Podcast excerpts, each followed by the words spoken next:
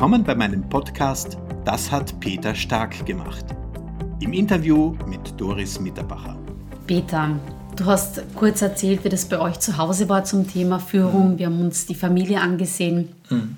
Du hast dir dann einen Coach genommen, um das, was du in dir gefühlt hast, du möchtest gern bessere, eine bessere Führungskraft sein. Ja dass du das angegangen bist für das Unternehmen. Mhm. Wie empfindest du es heute, wenn du als Interimsmanager ein Unternehmen geholt wirst?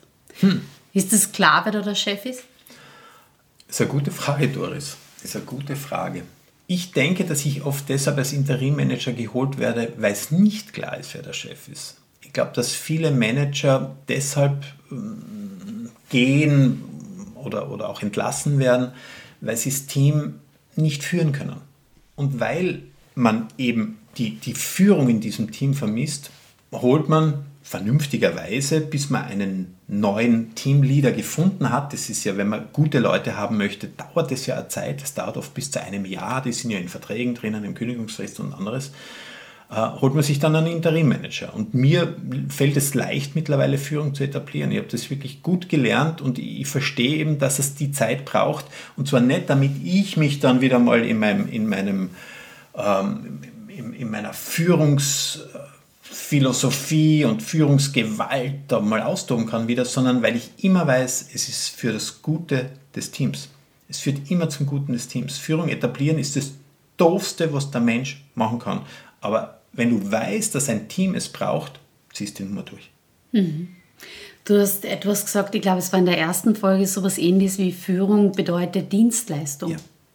Ja, ja. Ähm, es gibt das Oxygen-Projekt von, von Google, das habe ich vorher schon angesprochen mal, das ist eines der erstaunlichsten, eine der erstaunlichsten Erkenntnisse, die, die es im Bereich Leadership gibt. Vor allen Dingen auch deshalb, weil Google halt ein, ein, ein Sammelsurium an Informationen zur Verfügung hat. Ich glaube, es gibt kein Unternehmen der Welt, keine Wissenschaftseinheit der Welt, die so viel zu diesem Thema vorrätig hat. Interviews, Zeitungsartikel, Bücher, die geschrieben worden sind, Aussagen, die getätigt worden sind, äh, alles. Und das hat Google hochverdichtet. Und zwar deshalb, weil tatsächlich die beiden, die beiden Gründer von, von Google wollten wissen, nachdem sie selber keine guten Leader sind, das sind ja Informatiker gewesen und haben sie dann weiterentwickelt und sie wollten dann Führung mal, mal lernen.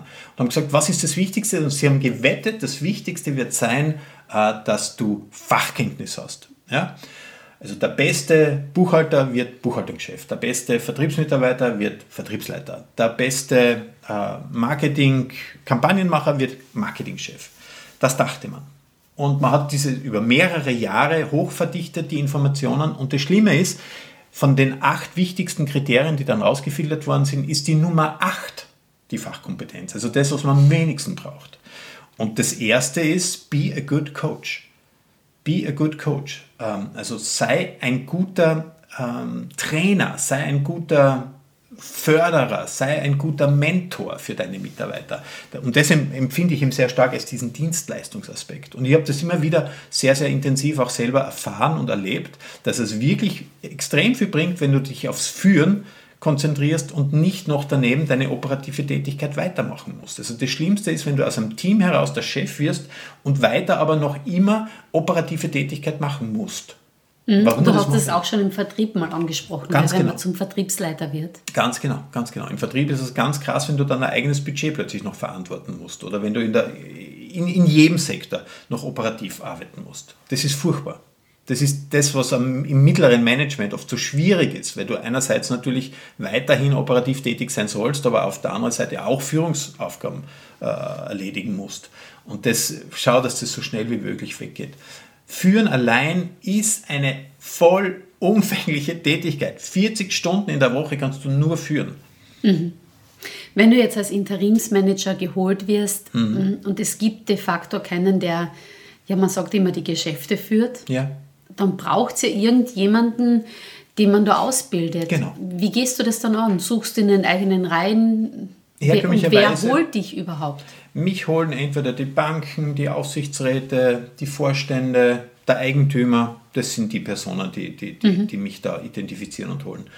Und was da zu tun ist, ist ja, dass ich das Feld immer aufbereite für jemanden, der dann folgt. Der mhm. kann aus den eigenen Reihen sein, ja. das ist auch möglich, oder er wird eben gerade extern gesucht und extern gefunden und dann übernehme ich in der Zeit, bis der dann wirklich oder die dann wirklich da ist, übernehme ich dann das Team und schaue eben, dass ich das Feld schon bereite und bestelle für den, der dann folgt. Das heißt, ich mache ganz klar, wie die Kultur ist, wie die Werte sind, äh, wie Meetings äh, ablaufen, wie Projekte vergeben werden, wie man eben auch immer wieder exekutiert und wie man auch wieder Konsequenzen einfordert, damit das Team sich schon auf jemanden freut, der dann diese Rolle übernehmen kann. Jetzt hast du gesagt, bei dem Oxygen-Projekt war mhm. Fachkompetenz an achter Stelle. Genau. Und wie wir mit Peter Mörtel über die Meditation gesprochen haben, hat ja Peter Mörtel das tolle Buch Der Diamantenschneider genau. uns empfohlen. Genau. Das kann man übrigens bestellen und nachlesen. Mhm. Da hat ja auch jemand, um das jetzt ganz vereinfacht und abzukürzen, ähm, ein Unternehmen übernommen, äh, ohne auch nur einen Funken Fachkompetenz genau. zu besitzen. Genau. Würdest du als Chef dieses Risiko eingehen? Ja. Wirklich? Ja. Jemanden einzustellen, der einfach eine Führungspersönlichkeit ist, aber ja. von der Branche keine Ahnung hat? Ja, ich mache das permanent. Ich bin ja selber so einer. Ich habe gearbeitet in der medizintechnischen Branche, in der Landwirtschaftsbranche, in der erneuerbaren Energiebranche, äh, in der Synchronisationsbranche, jetzt bin ich in der Medienbranche plötzlich wieder tätig. Also ich, ich mache permanent Branche, Branche. Und das ist ja immer die erste Frage, die ein Team an mich richtet, wenn ich wo reinkomme. Die sagen, kennen Berechtigt. Sie sie? Ja, natürlich, das ist ja so nach dem Prinzip, Reflexprinzip ist das die erste Frage. Kennen Sie sie aus in der Büromöbelbranche? Und was sagst du dann? Nein, natürlich nicht. Dafür habe ich ja euch. Die Kompetenz ist ja bei den Mitarbeitern, mhm. was das Operative betrifft.